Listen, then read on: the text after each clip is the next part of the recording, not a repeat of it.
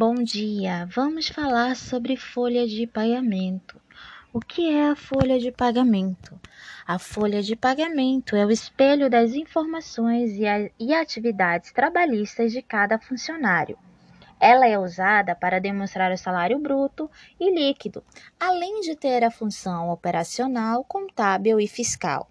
Nela vem descrito tudo que o funcionário recebe e todos os descontos que são realizados. A elaboração da folha de pagamento e a entrega do, do recibo de pagamento ou olerite de cada colaborador são atividades obrigatórias para qualquer empresa e exigem conhecimentos bem específicos na área de recursos humanos. Como é elaborada a folha de pagamento? Cada empresa tem a sua especificação para controle financeiro. Na elaboração da folha de pagamento, não é diferente. Claro que não existe uma receita mágica, um modelo oficial.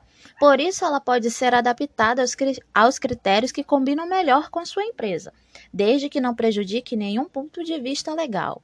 Para ser elaborada, toda folha de pagamento deve se basear em algumas informações importantes. Por exemplo, o valor do salário de contratação do funcionário, a frequência, faltas, atrasos e se houve, e se houve afastamentos, os descontos de encargos sociais, a forma de pagamento e a data que o valor estará disponível. Agora que já sabemos o que é a folha de pagamento, vamos falar das mudanças feitas com a reforma trabalhista de 2017 as alterações introduzidas pela Lei 13.467-17, popularmente conhecida como a Lei da Reforma Trabalhista, fez uma série de modificações sobre as verbas pagas pelo empregador. Classificou desde então diversas delas como de natureza não remuneratória a consequência dessa modificação é que, a não serem classificadas como remuneratórias, elas são automaticamente excluídas da base de cálculo de diversos tributos e contribuições previdenciárias incidentes sobre a folha de pagamento dos estabelecimentos empresariais. Com a entrada em vigor na data de 11 de novembro de 2017, as alterações trazidas pela reforma trabalhista excluíram expressamente do conceito de remuneração diversas importâncias pagas ao trabalhador, ainda que feitas de forma habitual, tais como ajuda de custo, o auxílio alimentação, vedado seu pagamento em dinheiro, as diárias para viagens, os prêmios, o exemplo dos planos de compras de ações e abonos.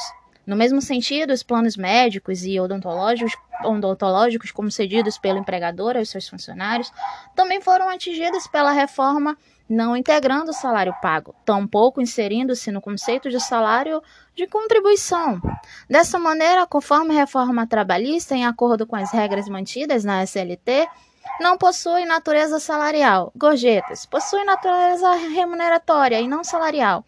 Participação dos lucros e resultados, a famosa PLR.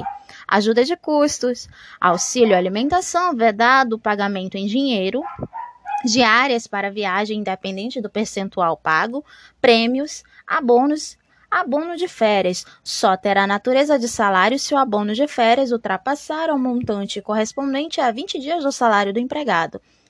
Em conclusão a esta temática, fácil é perceber que, por não possuírem natureza salarial, tais parcelas não servirão de base de cálculo para nenhuma verba trabalhista. Daí indice a crítica à inovação realizada, pois é clara é a ideia de retirada de direitos do trabalhador. Empregados e empregadores foram beneficiadas pelas alterações da reforma trabalhista, trazidas por esta lei, que reduziu os encargos tributários e previdenciários incidentes sobre a folha de pagamento dos estabelecimentos empresariais, possibilitando um fôlego extra ao setor.